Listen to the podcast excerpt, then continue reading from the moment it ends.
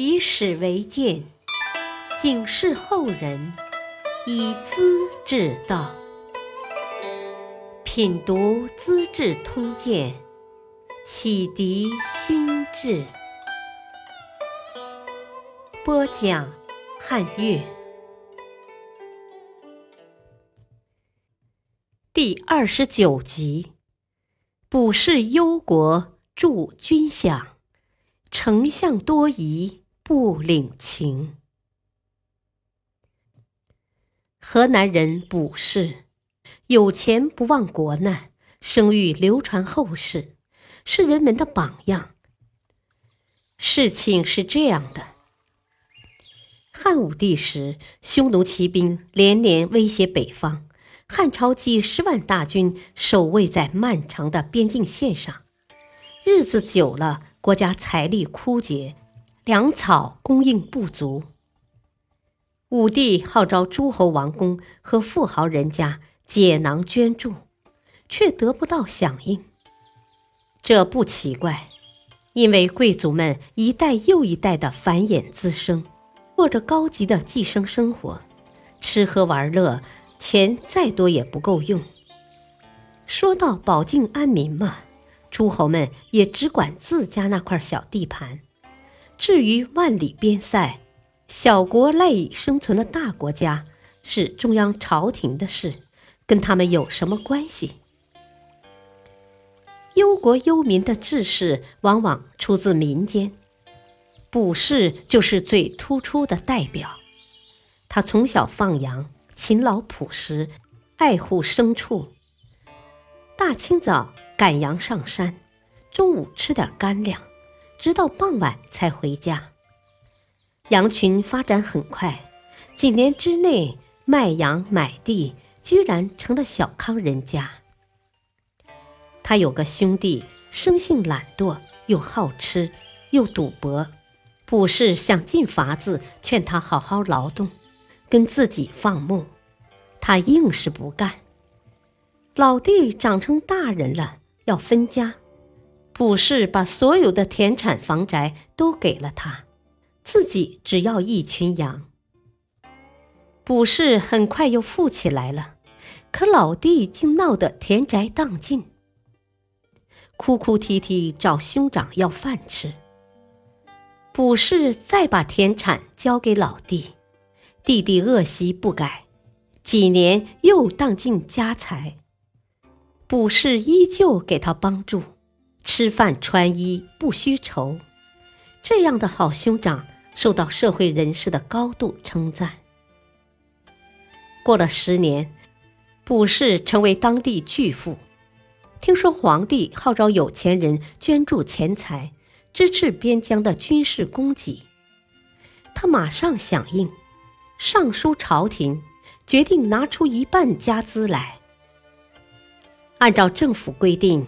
捐助钱粮要赏赐官爵的，捐得多，官爵也就大。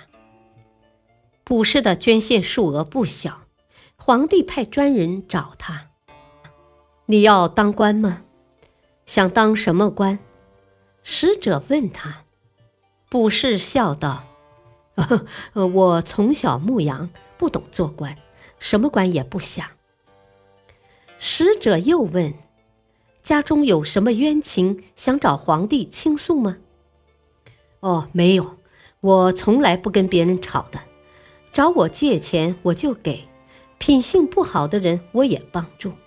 别人都听我的话，尊重我，哪会有什么冤情？使者感到奇怪，那么你到底要什么报酬呢？卜氏郑重的说道。天子讨伐匈奴，保卫边塞。我想年轻力壮的应当上前线作战。我这把年纪是不能去了，但我有钱有粮，把钱粮送到军营去，尽到自己的责任，齐心协力才能打败匈奴呢。使者回到朝廷，把这话报告皇帝。武帝很感动。和丞相公孙弘谈起，卜氏是个平民百姓，竟是那样慷慨，真了不起。按常理来说，丞相应该更加赞赏，可公孙弘却沉吟不语，暗自考虑：是真心吗？有这种事吗？他按照自己的想法，总是不相信。原来他是个装腔作势的人物。在当御史大夫时，他每餐只吃一样肉，盖的是粗布被褥。吉案公开揭露他。公孙弘位列三公，俸禄很丰厚，吃的极简单，盖的粗布被，我看是故意装的。武帝将这事问起公孙弘，他装出一副极坦率的样子。吉案说的对。我是故意装作勤俭节约，借以沽名钓誉的。吉案是忠臣，陛下应当重用他。武帝听了，认为公孙弘谦虚坦诚，敢于正视自己的错误，越发相信他了。公孙弘有事常跟吉案商讨，当时取得了一致的看法，可到了朝廷。公孙弘往往又改变态度，讨好皇帝。吉案认为他搞两面派手法，很不忠实。武帝把这事儿问到公孙弘，公孙弘连连道歉，很委屈的样子，说：“了解我的人说我忠诚，不了解的人自然说我不忠诚了。好歹随人去说吧。”武帝听得很入耳。因此，别人越告他的状，皇帝越是相信他。公孙弘竟然爬到了丞相高位。公孙弘认为卜氏什么都不要，一心要爱国，不可思议，很武断地告诉武帝，卜氏的行为不近人情，我看他心里有鬼，说不定暗藏着什么阴谋诡计嘞。不但起不了教化百姓的作用，反而搅乱了政府的法规，千万不可答应。国家也不少他这一份资助嘛。武帝是个老于世故的人，对卜氏的热情要求不做可否。卜氏依然放他的羊，积他的财，过他的勤劳日子。过了几年，政府的财源越发艰难了。又向地方伸手，卜氏得知情况，找到河南太守，捐出二十万钱。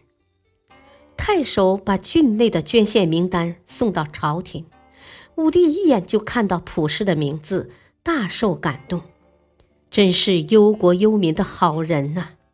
当即赏赐他四百名奴隶。卜氏把奴隶送给官府，一个也不要。富豪贵族都不理解，说卜氏是个大傻瓜，可他不以为然，继续捐助国家。武帝封他为左庶长，想树立为社会的楷模，他拒绝接受。武帝又说：“我有一群羊在上林苑，请帮我管理好，行吗？”